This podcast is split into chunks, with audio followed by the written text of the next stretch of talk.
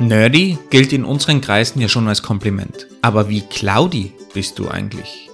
Und damit willkommen zu einer neuen Episode des Engineering Kiosks und gleichzeitig zu einem kleinen Streitgespräch zwischen Andy und mir. Denn ist Cloud Native nun besser oder schlechter? Und wie sieht es denn mit der guten alten Ein-Server-Strategie eigentlich aus?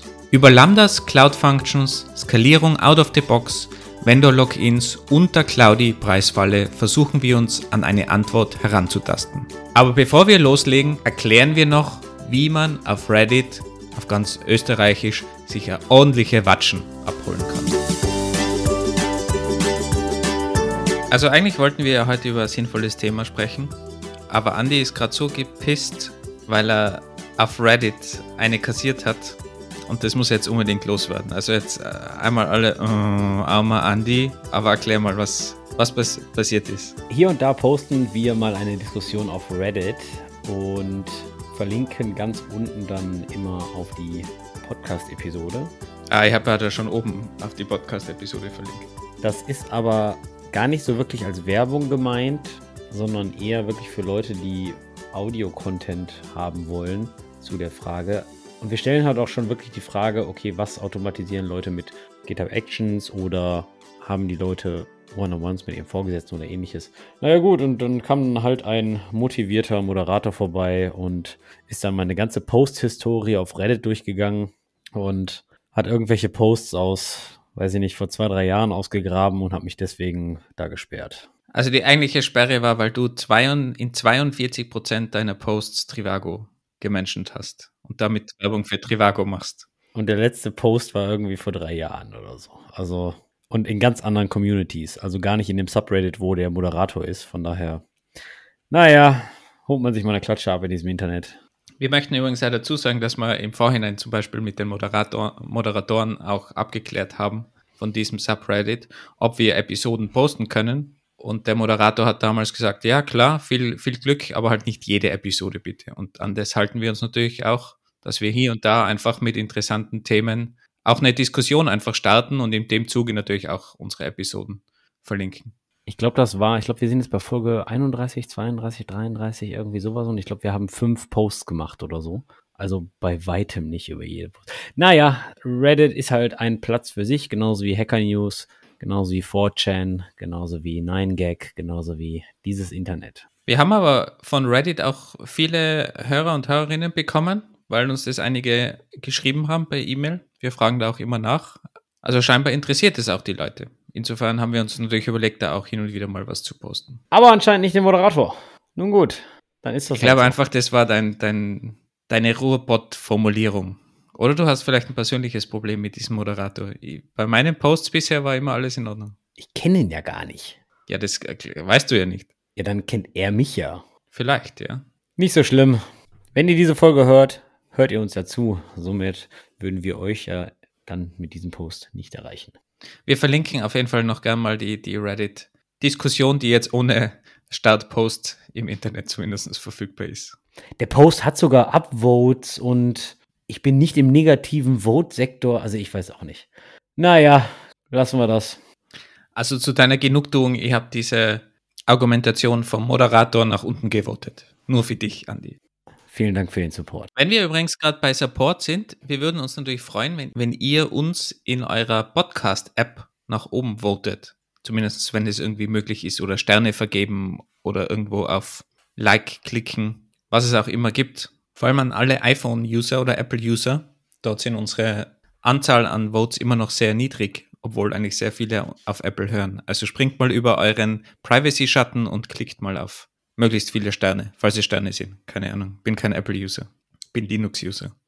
Ich bin zwar Apple-User, aber ich habe uns, glaube ich, auch nicht bewertet. Wie soll man da erfolgreich einen Podcast machen? Mit solchen Co-Hosts. Aber kommen wir mal zum eigentlichen Thema. Du wolltest mir eine Frage stellen. Wolfgang, dein Side-Project. Wie heißt das nochmal? F-Online, Fahrschule Online, irgendwie sowas.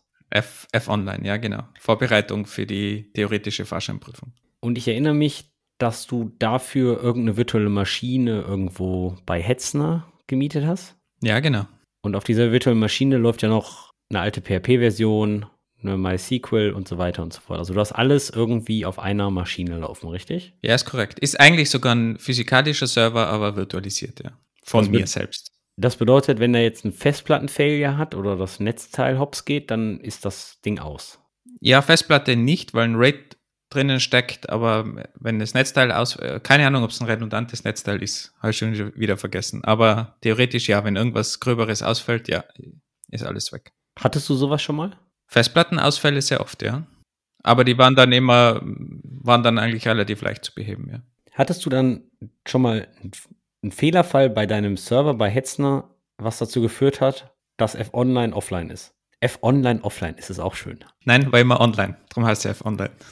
Keine Ahnung, ob das jetzt ist, weil Hetz nur so gut arbeitet oder weil die Server einfach so stabil sind heutzutage, aber hatte nie ein Problem damit. Und drunter wird der Server sehr wahrscheinlich auch zwei Netzteile haben oder so, oder? Ja, da bin ich mir eben gar nicht mehr sicher, was das für ein Server ist. Das hat man auswählen können. Bin mir jetzt nicht genau, glaube eher nicht, aber müsste ich nochmal nachsch nachschauen. Was kostet der Server dich im Monat? Auch das müsst ihr jetzt nochmal genau nachschauen, aber irgendwo so bei den 40 Euro, schätze ich mal.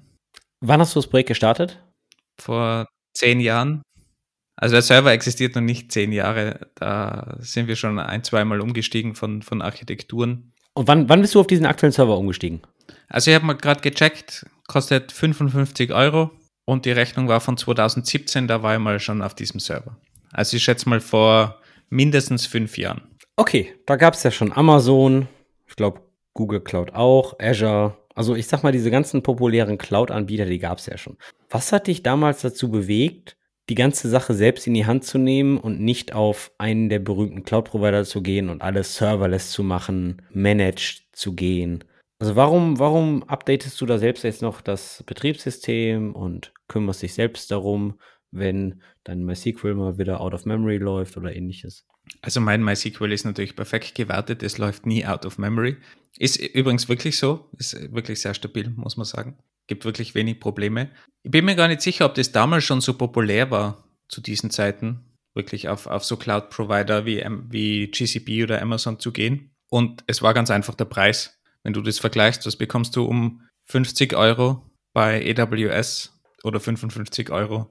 Das wird dann schon sehr schwierig. Du musst dann natürlich im Gegenzug, wie gesagt, da ist eine Virtualisierung drauf, ein Proxmox, den musst du natürlich dann selbst warten, ist schon klar. Also du, du musst natürlich mehr Zeit investieren. Aber um 50 Euro bekommst du, wenn es rein um die Rechenleistung geht, eigentlich sehr wenig bei AWS. Wenn ich jetzt sage, eine Stunde von dir kostet 100 Euro, würdest du, wenn du deine Arbeitszeit zur Wartung dieses Proxmox und was du da nicht noch alles hast, wenn du das mal grob überschlägst, denkst du, es ist immer noch günstiger, wenn du das selbst wartest, versus, dass du F-Online bei Amazon betreibst zum Beispiel oder bei Google in einem Managed Environment, in einem Serverless Environment? Ich glaube, es kommt dann wirklich drauf an, was du für Angebot von denen auch nutzt. Weil auch wenn du jetzt deren Service verwendest und da eine VM hochfährst auf AWS, dann habe ich im Endeffekt dieselbe Umgebung, wie wenn ich eine VM bei mir hochfahre. Das heißt, alles, was jetzt nach Proxmox kommt und Proxmox in einem einfachen Setup ist eigentlich relativ stabil und funktioniert ganz gut. Also wenn man da jetzt keine High Available Cluster Lösung oder sonstige Dinge baut, sondern auf einem Rechner virtualisiert, ist es wirklich äh, eigentlich recht easy, wenn man da eine gute Lösung hat. Ein bisschen Firewalls und Routing muss man sich einmal zurechtlegen, aber das funktioniert dann ganz gut. Und danach habe ich eigentlich dann dieselbe Arbeit. Egal, ob ich jetzt auf meiner Hardware bin oder auf der AWS Hardware. Also wenn ich jetzt kein Serverless verwende, in dem Sinne, dann habe ich dies, denselben Aufwand, meine MySQL zu warten, zu klären, wo kann ich meine persistenten Daten abspeichern von MySQL, was sind meine Parameter von MySQL und so weiter. Also da habe ich den, denselben Aufwand. Das heißt, es geht wirklich nur um diesen Proxmox-Aufwand im, im Vorfeld in dem Fall. Da redest du ja von der klassischen Migration mehr oder weniger, von diesem sogenannten Lift and Shift. Wovon ich aber rede, ist eigentlich der zweite Schritt nach deinem Lift and Shift, nämlich wirklich Nutzung von der Cloud zu machen. Das bedeutet, du würdest dann jetzt deine MySQL bei Amazon auf dem RDS ziehen oder bei einem Google auf eine Cloud SQL, dein Storage vielleicht irgendwie auf S3, deine Bilder vielleicht da in deren CDN, was ist das? Ich glaube Amazon CloudFront und so weiter und so fort. Und vielleicht sogar noch die, die EC2 oder Compute-Instanz wegschmeißen und dann vielleicht deinen Container für, F für F-Online vielleicht nach Elastic Beanstalk zu packen oder App Engine oder ähnliches. Genau, und dann würde ich wesentlich mehr Geld natürlich ausgeben. Ist klar. Also ein, äh, alleine MySQL in der Cloud gemanagt ist eigentlich fast der teuerste Aspekt. Also ich habe mir das auch mal durchgerechnet mit GCP, mit Cloud Run zum Beispiel. Also das sind dann schon extrem hohe Kosten.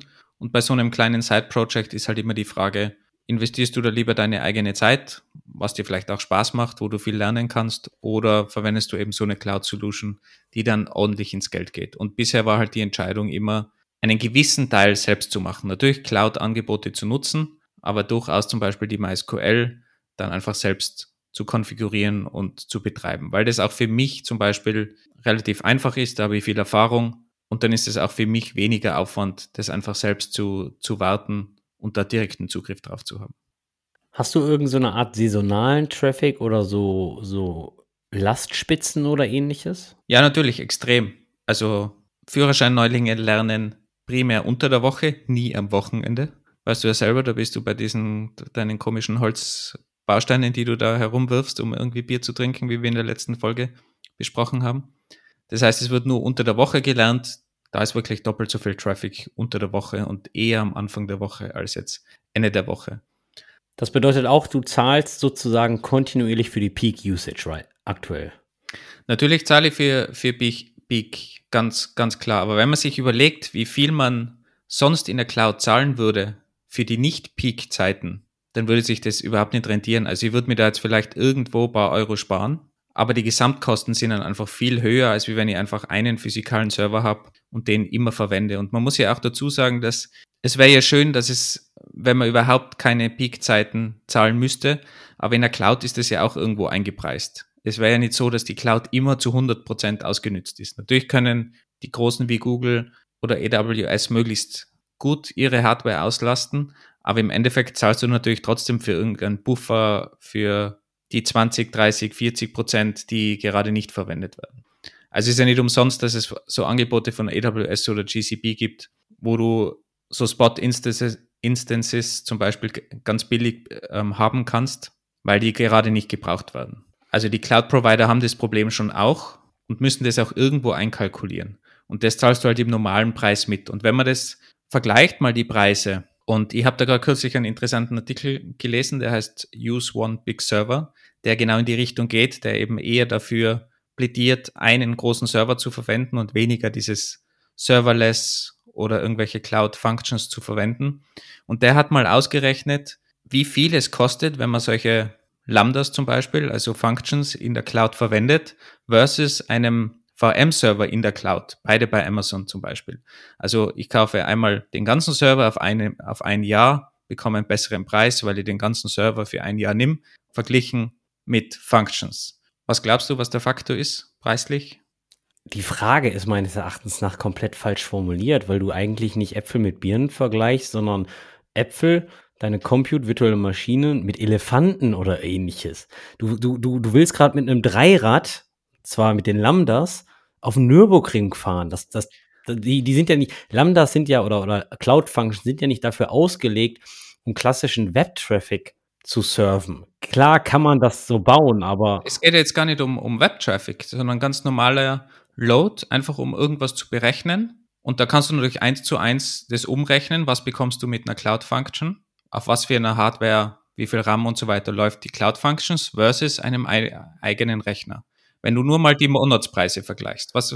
Moment, du, du, du hast dann, du hast dann jetzt die, die Erwartung, dass du 24 Stunden durchrechnest, richtig? Ja, sag mal, mach mal eine Schätzung, was, was, was dieser Faktor ist. Also ich sage jetzt einfach was, obwohl ich das immer noch für Blödsinn halte. Ja. Weiß ich nicht, mal 20 oder so. Genau, also es ist der Faktor 5 bis 30, je nachdem, was man für Angebote vergleicht. Aber du, du, du, kommt, Ja, jetzt Moment, jetzt, und dadurch kommt eigentlich der Fakt zustande, dass wenn du nur 20% der Zeit nutzt, bist du schon billiger. Das heißt, wenn du nur 20% diesen Server auslastest, eben gar keine 24 Stunden, nur 20% auslastest, bist du schon billiger, als wie wenn du Cloud Functions verwendest. Unter der Voraussetzung, dass die Cloud Function genauso viel RAM benötigt wie der Server und der Server kontinuierlich unter 90, 95% Auslastung steht. Nein, der, der Server muss nur 20% ausgelastet sein. Wenn du den Server mit deiner Applikation 20% auslasten kannst, ist es billiger, als wie wenn du die, die, die, dieselbe Applikation oder den Prozess, der so und so viel RAM benötigt, in den Functions ausführst. Genau. Sagt dieser Artikel. Der vergleicht das im, im Detail. Wir verlinken den natürlich noch. Du kannst aber auch, und deswegen sage ich, die, der Vergleich ist eigentlich totaler Blödsinn, weil du, du nutzt sehr viele Annahmen von dem gleichen Verbrauch von Memory wie der Server. Eine Lambda ist ja nicht, ist ja nicht ein Standardding. Du kriegst ja auch Lambdas in verschiedenen Memory-Größen.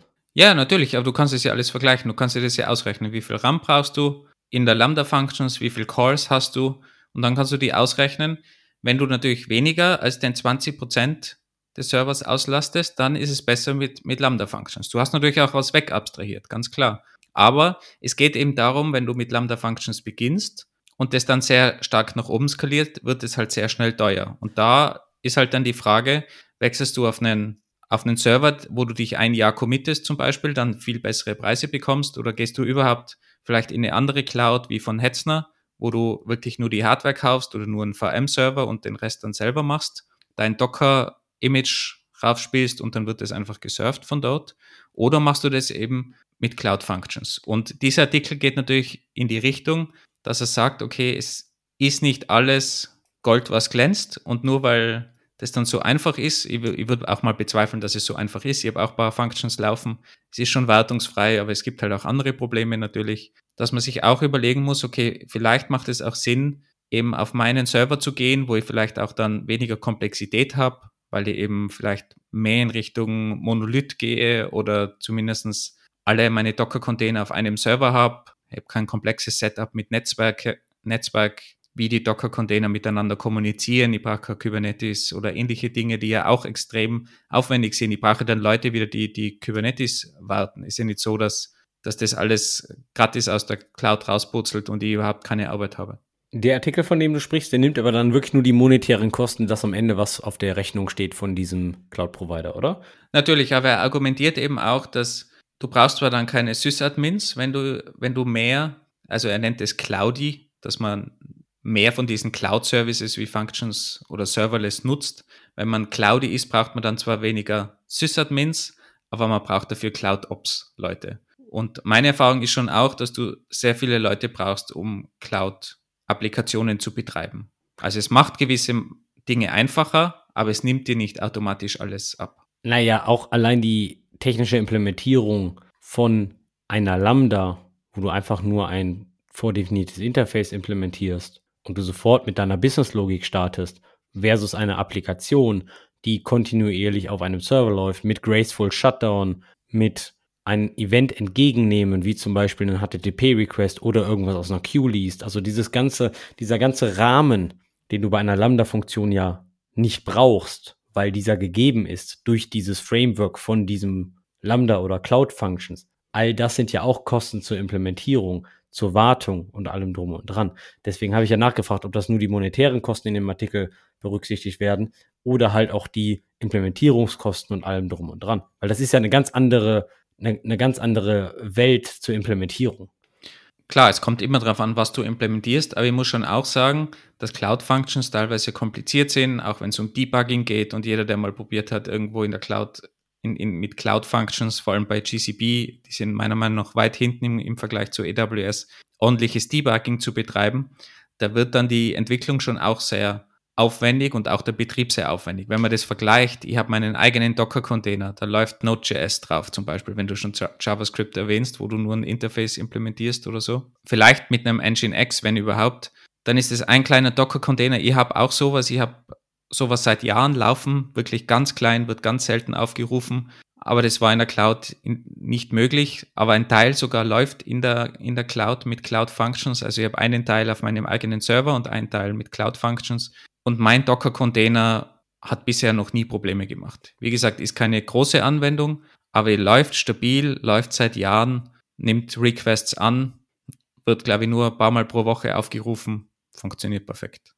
Genau das meine ich ja. Natürlich hat die Benutzung von Cloud Native Services wie eine Lambda Function oder eine Cloud Function, wie es in Google heißt, auch andere Nachteile, wie zum Beispiel das lokale Testing. Es gibt auf GitHub Frameworks und manchmal bieten die Cloud Provider auch sogenannte Frameworks an, um sowas ähnliches wie Cloud Functions lokal laufen zu lassen, aber das ist immer noch eine Hürde und umso neuer ein Cloud Service ist, umso schwieriger wird auch das lokale Testing. Aber deswegen sage ich ja auch, dass dieser Artikel, von dem du da sprichst, vielleicht ein bisschen zu kurz denkt oder der Vergleich vielleicht ein bisschen hinkt, weil in der Regel sind das einfach zwei unterschiedliche Architekturen, wo du eine Applikation hast, die wirklich Request entgegennimmt und 24/7 läuft und wo du ein reaktives System hast, wie zum Beispiel Lambdas, was dann nur bei Bedarf hochfährt. Wenn du jetzt Facebook bist und so viele Anfragen kriegst oder Booking oder ähnliches, diese HTTP-Anfragen dann mit einer Lambda zu beantworten,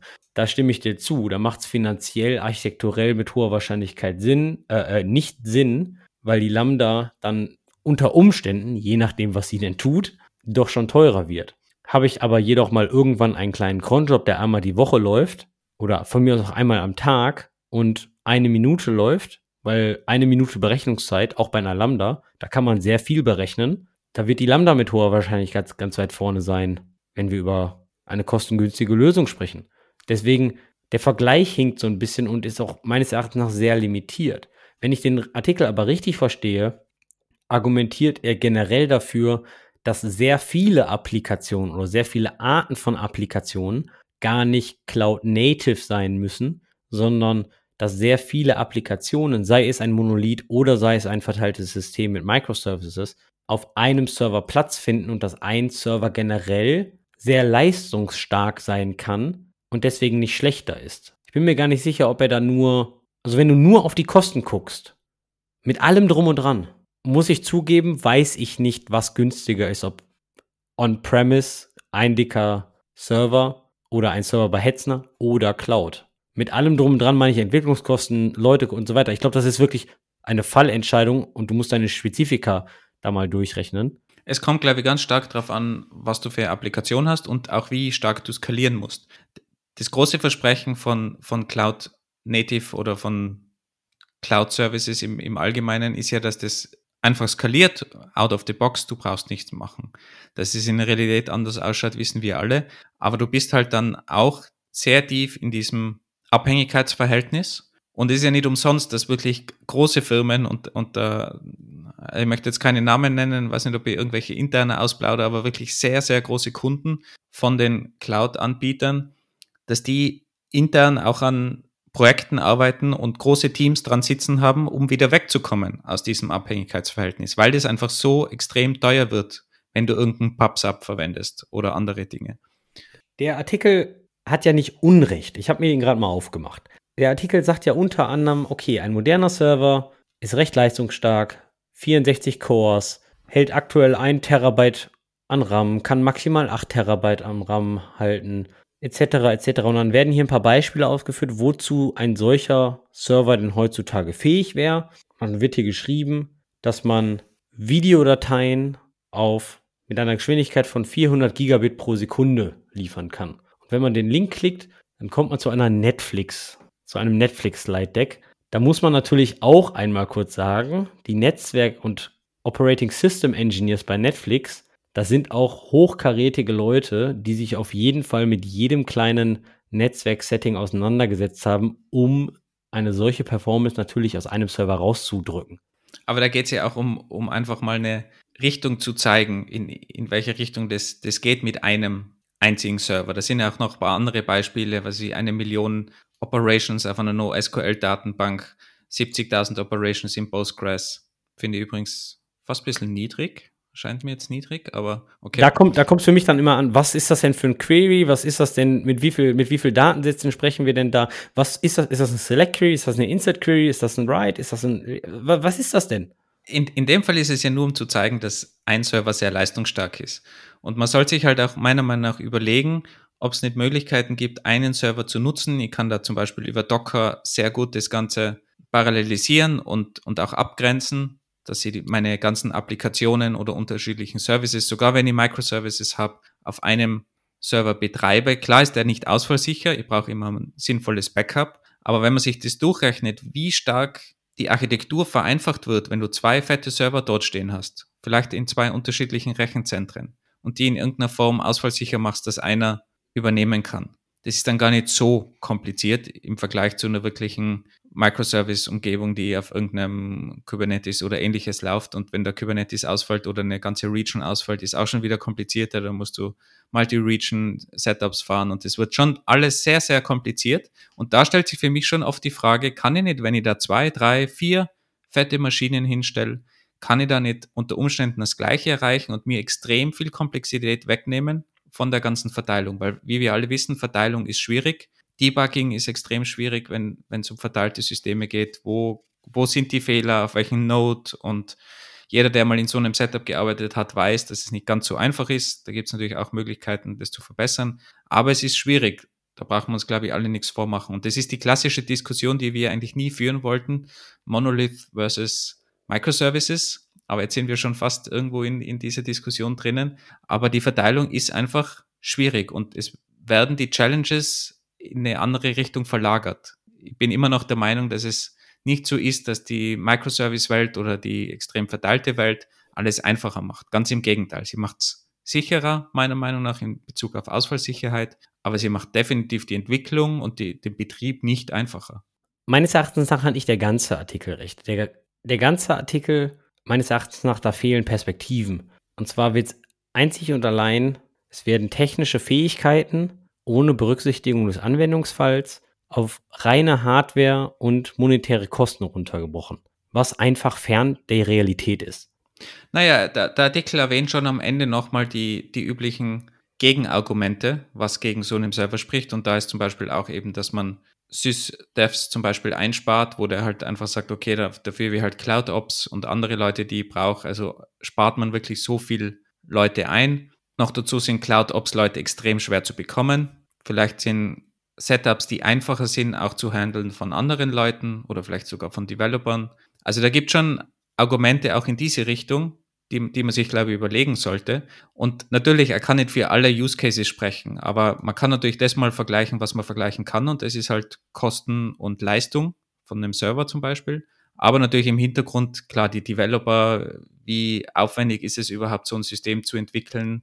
Das kommt dann natürlich immer auf den Anwendungsfall drauf an und das kann man auch so nicht direkt sagen. Und die Opportunitätskosten haben wir ja auch schon öfters drüber gesprochen. Die haben wir jetzt noch gar nicht erwähnt. Die kann man natürlich auch schwer mit einkalkulieren. Und bei gewissen Cloud-Lösungen ist es natürlich so, dass wenn man gewisse Services aus der Cloud verwendet, hat man natürlich Opportunitätskosten, die nicht anfallen, beziehungsweise man hätte sie, wenn man nicht die Cloud nutzt. Und sowas kann man natürlich kaum voraussagen. Und genau bei den Opportunitätskosten, die generell sehr schwierig zu berechnen sind, da kommt aber die Realität ins Spiel. Die meisten, oder sehr, nicht die meisten, Entschuldigung, da muss ich mich korrigieren. Viele Firmen nutzen ja unter anderem auch die Cloud, um innovationsfreudig zu sein, um zu sagen, okay, ich teste jetzt mal diesen Service oder ich, ich mache jetzt mal mein Machine Learning Modell oder ich versuche das jetzt hier mal zu trainieren. Oder was ist denn, wenn ich einfach mal wirklich alle Sensoren, alle Daten von allen Sensoren in eine BigQuery schreibe? Und ähnliches. Das ist ja innerhalb von wenigen Minuten oder vielleicht wenigen Stunden getestet, um dann eine weitere Entscheidung treffen zu können. All sowas wird ja hier gar nicht berücksichtigt. Deswegen sage ich ja, prinzipiell hat der Artikel so nicht Unrecht, dass in sehr vielen Fällen ein einziger Server mit den gleichen Hardware-Ressourcen gegenüber einem Cloud-Server oder Cloud Run oder Elastic Beanstalk oder Lambda Functions mit der gleichen Hardware günstiger ist. Das ist, das ist, das ist, das ist korrekt. Der Unterschied ist jedoch, dass dies realitätsfern ist, weil in der Regel Lambdas und allem drum und dran nicht so benutzt werden. Also nicht so benutzt werden sollten. Hier und da gibt es das bestimmt, dass Leute sowas was benutzen und sich dann wundern, warum äh, die Lambda auf einmal äh, 30.000 äh, Euro im Monat kostet, aber aber ich glaube, da ist halt einfach der interessante Aspekt, dass man bei 20% Auslastung unter Umständen schon billiger fahren kann. Natürlich, wie gesagt, man muss sich das immer im Detail anschauen, aber ich habe das sehr interessant gefunden, dass das schon so ein großer Unterschied ist zwischen den, den unterschiedlichen Architekturen. Und Opportunitätskosten sind nicht mit eingerechnet, klar, das ist alles nicht mit eingerechnet. Aber ich glaube, es ist wert, da auch genauer drauf zu schauen. Und ich, ich habe das eigentlich sehr interessant gefunden, dieses Cloudy, was dieser Artikel definiert. Wie cloudy sollte man denn sein? Weil der Artikel sagt ja auch, man sollte in die Cloud gehen, VMs aus der Cloud verwenden, nicht selber das Ganze administrieren, weil das ist dann wirklich wahrscheinlich wesentlich mehr Aufwand und da einfach mithalten zu können mit den Leuten, die die Hardware selber bauen und die alles optimiert haben, das Netzwerk und so weiter, sicherheitstechnisch auch. Das ist natürlich schwierig selbst, aber die Frage ist immer, wie cloudy möchte ich sein, in welchem Bereich auch, wie du richtig sagst, wenn es darum geht, ich will irgendwo ein Modell berechnen im Data Science Bereich, warum nicht irgendein Service verwenden? Da ist ja auch die Abhängigkeit dann relativ klein. Aber wenn es halt um Applikationen geht, die dann auch mehr Ressourcen in Anspruch nehmen, dann würde ich mir schon einmal überlegen, okay, macht es wirklich Sinn, das zu verwenden und auch wann natürlich. Kommt darauf an, um jetzt schnell irgendwas auszuprobieren. Für ein Startup, was sowieso keine Leute hat, kann man das ja mal schnell probieren. Aber wie gesagt, es haben auch viele Startups erlebt, die jetzt mittlerweile sehr groß sind, die jetzt genau in diese, ich würde es nicht Preisfalle nennen, aber es ist schon sowas in der Richtung reinlaufen, weil sie jetzt einfach merken, es ist doch etwas teuer, das Ganze. Und wie gesagt, dann wieder an eigenen Lösungen arbeiten. Das ist trotzdem ein valider Ansatz und ich glaube, wenn man am Anfang Zeit sparen kann, ist das gut. Aber man muss sich halt auch überlegen, spart man Zeit, wie viel Sp Zeit spart man wirklich, macht Sinn und in welche Richtung möchte ich gehen, in welchem Bereich natürlich. Data Science ist sicher ein anderer Bereich als jetzt irgendein Webserver. Ich meine, du hast gerade ein bisschen auf die Cloud-Kostenoptimierung angesprochen. Das ist sowieso ein ganz anderes Feld. Viele Firmen kommen gar nicht zu dem Punkt, wo die Cloud-Kosten optimiert werden können, weil das Daily Business doch so viel Feature-Druck oder ähnliches hat. Es macht bestimmt nicht immer Sinn, dass eine Firma immer in die Cloud geht. Und wenn wir sagen Cloud, dann reden wir von Amazon, GCP und allem drum und dran. Und umso mehr Cloud-Native Services von diesem Provider nutzt, umso mehr hat man Vendor-Login. Ich meine, das ist nochmal ein anderes Thema. Meines Erachtens nach, wenn man Amazon, Google oder Azure nutzt, dann sollte man auch voll in den Vendor-Login gehen, denn nur dann kriegt man das volle Potenzial dieser, dieser Cloud. Wenn man jetzt jedoch immer nur die Cloud nutzt und sagt, ich nutze alles immer nur auf Compute oder EC2-Instanzen und immer nur Block Storage und immer nur die Standard-Netzwerkfähigkeiten. Kann man machen, aber ich bin mir nicht sicher, ob man dann wirklich den vollen Gewinn einer, einer solchen Plattform wirklich nutzt. Denn der kommt einfach nur, wenn du dich der ganzen Vendor-Login-Geschichte hingibst. Wenn du jetzt aber eine Multi-Cloud-Strategie hast und dich unabhängig von einem Provider machen möchtest, dann reicht es halt leider nicht nur auf Kubernetes zu gehen, weil eine Kubernetes Engine auf Amazon mag nicht 100% die gleiche sein wie die auf Google oder wie die auf Amazon, äh, wie auf Azure, sondern wenn man dann wirklich seine Applikation über mehrere Clouds spannt, da sind wir dann in einem ganz anderen Bereich, da wird es dann schon deutlich komplizierter und da muss man dann gucken, okay, was betreibt man hier und warum ist denn überhaupt eine Multicloud-Strategie notwendig? Ich würde halt auch sagen, dass ziemlich viele Firmen oder ziemlich viele Use Cases mit ein paar dicken Servern in irgendeinem Hetzner oder OVH-Rechenzentrum, glaube ich, besser bedient wären. Ich glaube, dass sie dann weniger Zeit für irgendwelche Operations verbringen würden. Aber das kommt immer ganz drauf an. Wenn du, besonders hier, wenn du von Monolith versus Microservices sprichst, das ist für mich, natürlich ist das auch ein Cloud-Thema. Ja, Microservices wird immer mit Cloud zusammengepackt, aber meines Erachtens ist Monolith versus Microservice gar nicht so wirklich an die Infrastruktur, an die Hardware gebunden, sondern Microservice löst für mich teils ein technisches Problem, teils ein organisatorisches. Technisch in der Hinsicht, dass du einzelne Teile deiner Applikation anders skalieren musst und ein organisatorisches, dass du einfach unabhängige Teams haben möchtest. Dann kriegst du aber natürlich andere Probleme mit dem Kommunikationsaufwand, dass die Teams sich abstimmen, API-Versionierung und so weiter und so fort. Das sind dann ganz anderes Probleme. Also Microservice versus Monolith, das ist jetzt kein, keine Frage, ob ich jetzt einen Server habe oder komplett Cloud Native gehe. Wird aber gerne in einen Topf geworfen, fälschlicherweise natürlich. Aber das eine hat mit dem, mit dem anderen nichts zu tun. Ich kann uh, auf, auf einem Server uh, Microservice-Architektur fahren, weil ich kann meine 100 Docker-Container auch auf einem Server betreiben. Da musst du dann ein bisschen mehr Augenmerk auf deine Netzwerkisolation legen, das ist richtig, aber kannst du tun, ja. Aber wenn ich jetzt ein Zwei-Mann- oder ein Drei-Mann-Team bin und ich habe nur einen Server und habe von jedem Docker-Container zwei Instanzen, dann weiß ich nicht, warum das alles ein Microservice sein muss. Ist dann auch mal eine Frage, ob das dann nicht ein Monolith sein kann, weil dann skalierst du ja die unterschiedlichen Teile nicht anders. Du hast aber bei allen drei die, die Basisarbeit von den Basis-Dependencies, die du immer updaten musst und so weiter und so fort. Wäre jetzt für dich rein zum, zum Abgrenzen, wenn du jetzt ein Docker Compose-File hast, wo du eine Datenbank hast, du hast ein Nginx, du hast BHB mit deinem Code, ist es dann für dich schon ein Microservice? weil du ja alles wirklich einen, einen Prozess pro Docker hast und die in irgendeiner Form zusammenspielen? Nö, das klingt mir nach dem klassischen LAMP-Stack, nur mit einem Nginx anstatt einem Apache. Ich meine, so hat man früher, so wird aktuell da auch noch ein WordPress betrieben. Wenn du deine PHP-Applikation jetzt in mehrere Services splitten möchtest, dann ja, aber so hast du ja gerade nur von dem Webserver gesprochen, der PHP rendert, dann hast du eine Datenstorage, eine Datenbank und dann hast du die PHP-Applikation. Und wenn man von Monolith versus Microservice spricht, dann spricht man ja eh in der Regel über die Aufsplittung deiner, deines PHP-Containers in dieser Hinsicht und nicht der Datenbank. Also du kannst ja auch 35 PHP-Applikationen haben, die alle auf dieselbe Datenbank gehen. Daran ist ja nichts Verkehrtes. Kannst du so machen. Jeder sagt immer, alle Microservices brauchen ihren eigenen Data Storage. Ja, kann man machen. Man kann aber auch einfach sagen, die gehen alle auf denselben Datenbankserver oder auf dieselbe Datenbank sogar. Ist dann gegebenenfalls, hat andere Nachteile, je nachdem, wie groß diese Applikation skaliert werden muss, je nachdem, wie viel Traffic da drauf ist, je nachdem, wie viel Daten gespeichert werden, je nachdem, was für Compliance-Ansprüche man hat an die Daten. Aber prinzipiell ist das ja erstmal nichts Falsches. Und viele Leute werden mich jetzt steinigen, doch sind wir mal ehrlich, so sieht halt oft die Realität aus. Die Realität ist halt leider nicht immer, dass jeder Microservices, jeder Microservice irgendwie seinen eigenen Data Storage hat, sondern die Realität ist, dass sehr viele Firmen mit einem großen Monolithen gestartet sind, über die letzten Jahre in Richtung Digitalisierung gehen, vielleicht das Engineering-Team ein bisschen aufstocken und auf einmal merken, hey, wir kriegen hier einen Bottleneck mit der Datenbank, weil wir das entweder nicht skaliert kriegen oder weil mehr und mehr Leute Schemaänderungen machen wollen. Und dann fangen sie an zu migrieren und dann wollen die Teams unabhängig werden und dann splittet man die, die Datenbank-Storages aus pro Applikation und so weiter und so fort. Das ist ja so ein klassischer Werdegang von einer Firma, die entweder größer wird oder digitaler wird oder mehr Software-Engineers hired oder, oder, oder, oder vielleicht gerade irgendwie durchstartet aber die Realität ist halt oft dreckig. Ich glaube, Microservices sind auch nicht per se automatisch schöner oder cleaner. Also es kommt immer darauf an, wie die Teams zusammenarbeiten, wenn sie, ob sie überhaupt mehrere Teams sind und wie man das Ganze strukturiert. Und ich glaube, der Hype ist eigentlich vorbei, oder? Würde ich sagen. Also diese, diese Microservice- Geschichte, dass, dass irgendwie jeder Microservices baut, ist irgendwo vorbei. Ich glaube, man hat in der Zwischenzeit einen guten Mittelweg gefunden mit, mit Docker, dass man einfach gewisse Sachen abstrahieren kann und leichter wieder in, in einem modularen Prinzip zusammenbauen kann, zusammenstecken kann.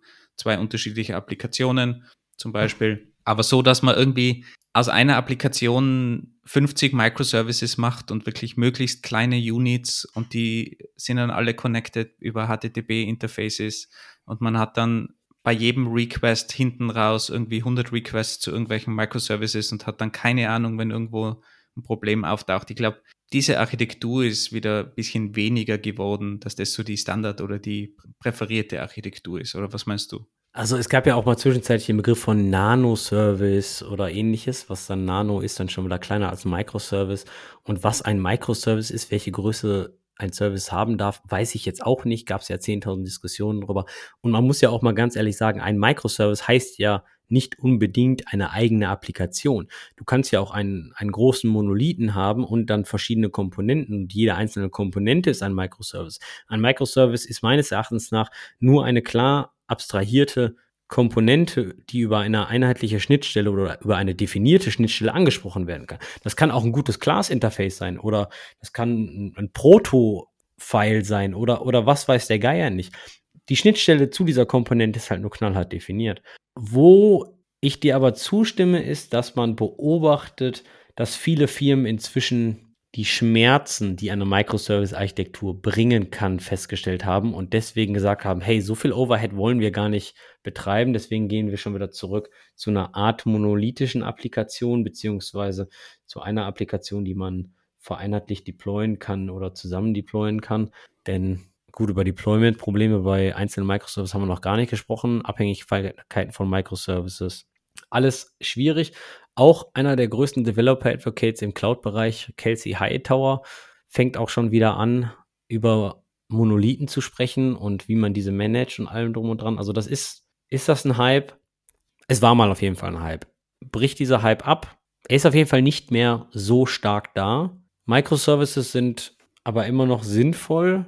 Doch ich würde fast sagen, ich lehne mich mal weit aus dem Fenster.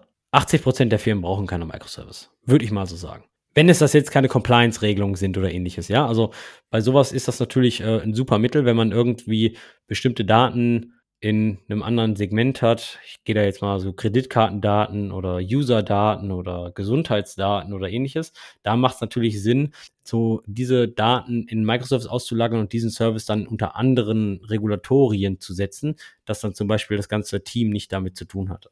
Aber wie du schon richtig sagst, das ist dann eigentlich ein, ein Service, das ausgelagert wird. Und da reden wir dann nicht mehr von Microservices, sondern von Services. Und ich glaube, Services ist ein guter Gedanke. Wenn du einfach unterschiedliche Komponenten hast, die du vielleicht an zwei Händen abzählen kannst, ist das ja völlig in Ordnung. Aber Microservices geht ja nun mal noch einen Schritt weiter, dass die wirklich kleiner sind und noch kleinere Einheiten. Und ich glaube, da hat die Industrie eigentlich einen ganz guten Mittelweg mittlerweile gefunden, weil wenn man jetzt drei, vier Services hat, die kann man auch noch ganz gut debuggen. Aber sobald das mal zweistellig wird oder, oder noch, noch höher, dann wird es schon mit, mit Debugging und allem wesentlich komplexer. Gibt es natürlich auch Möglichkeiten und, und wenn man dann IDs vergibt für jedes, für jedes Request, um dann das durchtracken zu können und zu tracen, da gibt es natürlich Möglichkeiten, aber die sind schon sehr kompliziert und ich würde auch ganz klar sagen, ich würde sogar sagen, es sind mehr als 80 Prozent der Firmen kommen mit einem einfachen Setup ganz gut durch und das macht auch Sinn, dass man das einfach haltet, weil man braucht wieder andere Spezialisten, man braucht Leute, die das Ganze verstehen.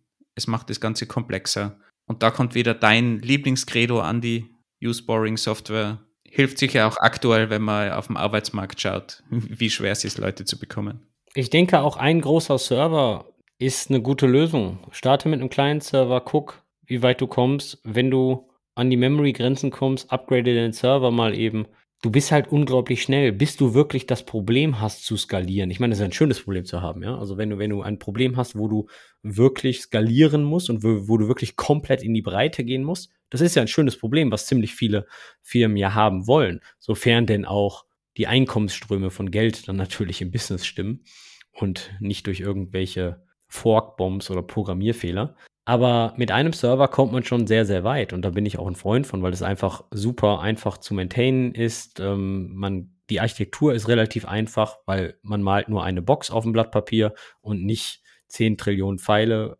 Onboarding an den Leuten ist relativ einfach. Ich verstehe, dass das gegebenenfalls nicht hip ist und ja, vielleicht sieht das auch total langweilig auf einem Lebenslauf aus, aber man muss halt nicht immer ähm, CV-driven Development machen. Ich glaube auch gar nicht, dass es unbedingt nur ein Server sein muss, auch zwei, drei, vier Server funktionieren noch ganz gut. Und es ist immer die Frage, wenn ich jetzt MySQL skalieren will, zum Beispiel als Datenbank, dann habe ich da ganz andere Challenges. Und das ist dann egal, ob das auf Kubernetes oder sonst wo läuft, sondern die Verteilung ist das Schwierigere. Da würde ich vielleicht dann auch auf ein sinnvolles Datenbank-Service zurückgreifen oder halt einfach einen Server und einen Backup-Server noch dazustellen und das Ganze kann man dann ja auch automatisieren. Man kann es ja auch mit Infrastructure as Code, haben wir in Folge 24 behandelt, kann man das ja auch automatisieren, dass wenn ein Server zum Beispiel zusammenbricht oder irgendwie ein Problem hat, fährt man in der Cloud einen anderen VM hoch, installiert wieder alles. Oder man kann das sogar mit, mit Lastspitzen umgehen. Wenn man jetzt saisonale Spitzen hat, dann fährt man halt mal ein, zwei Server hoch. Dazu brauche ich aber nicht ein komplettes automatisches, verteiltes System, was, was sich selber skaliert und automatisch selber Server hochspinnt. Für ganz viele Anwendungsfälle braucht es diese, diesen Automatismus gar nicht in, in dem Sinne, sondern da kommt man mit so einem Zwischenweg mit Infrastructure as Code, den man vielleicht selber anstoßt, aber halt automatisiert hat wenigstens, kommt man da eigentlich auch sehr weit. Ja, wovon? Dann kannst du ja wohl jetzt daran arbeiten, wie du mit einem Server Videofiles mit 400 Gigabit pro Sekunde surfst. On FreeBSD übrigens, ganz wichtig, ist scheinbar mit FreeBSD gemacht worden von Netflix. Wir werden auf jeden Fall diesen Artikel in den Shownotes verlinken. Ist auf jeden Fall mal ein ganz guter Zeitvertreib, das zu lesen. Meine Meinung ist, rein objektiv, nur eine sehr limitierte Perspektive mag der Autor recht haben. Über die Key Message, die er sagen möchte, da bin ich auch d'accord. Dennoch sage ich auch, die Realität sieht oft anders aus. Ich sage aber auch, dass ziemlich viele Firmen einfach nur in die Cloud migrieren, weil es cool ist, beziehungsweise weil sie dann als Digital Native oder ähnliches gelten oder weil das C-Level-Management diese Entscheidung vielleicht trifft, weil beim letzten Golf man das so gemacht hat, beim letzten Golfspielen. Gibt es auch, ist sehr wahrscheinlich auch nicht die Masse. Ob es dann immer günstiger ist, monetär günstiger, steht auf einem anderen Blatt. Aber auch nicht jede Entscheidung ist komplett monetär getrieben, sondern gegebenenfalls auch mit einem Langzeitplan oder mit dem Innovationsgrad. Von daher, meines Erachtens ist das alles eine Fall-bei-Fall-Entscheidung. Ob man jetzt einen großen Server nutzt, ob man jetzt Lambdas nutzt, ob man jetzt einen Monolithen oder eine Microservice-Architektur baut oder, oder, oder. Relativ schwer, da generell ein Für oder Wider zu finden. Was für mich einfach interessant war, zu sehen, dass halt nicht automatisch alle Cloud-Lösungen immer die perfekte Lösung sind, also Cloud Native oder die ganzen Services von der Cloud, sondern dass man sich dadurch auch durchaus auch Probleme mit reinholt und das sollte man halt auch bedenken. Wie es halt überall so ist, man, man sollte halt alles bedenken und oft wird halt einfach gerne sowas erschlagen mit einem Cloud-Service, ohne dass man sich überlegt, okay, was ist die beste Lösung, wo ich Vor- und Nachteile und wo kann ich denn persönlich einen Nutzen draus ziehen, sei es jetzt monetär oder sei es von der Einfachheit oder dass ich einfach weniger auf meiner To-Do-Liste habe, weil wenn ich Services selber maintainen muss, wird es halt einfach aufwendiger mit der Zeit. Also dass man da einfach sinnvoll die Situation betrachtet und dann eine sinnvolle Entscheidung trifft. Wen das übrigens auch noch interessiert, wir haben in der Folge 12, Make oder Buy, auch über so Dinge gesprochen. Soll man eben eher externe Services verwenden oder selbst etwas bauen? Passt auch sehr gut zu, zu dieser Folge. Da geht es mehr dann um, um Software auch. Und lasst uns vielleicht auch wissen, einfach, was ihr so betreibt an Services in der Cloud oder nicht in der Cloud. Wäre auch schön, mal so ein paar Beispiele zu hören, einfach aus der realen Welt, vielleicht was ihr betreibt mit einem Server oder mehr Server, damit die Hörerinnen und Hörer auch mal sehen, was so in anderen Firmen da draußen los ist. E-Mail oder was? Wie immer gibt es das Feedback an stetisch at engineeringkiosk.dev oder via Twitter an at engkiosk. Wir freuen uns über jede Meldung und ansonsten wünschen wir euch noch einen schönen Tag. Bis bald. Ciao.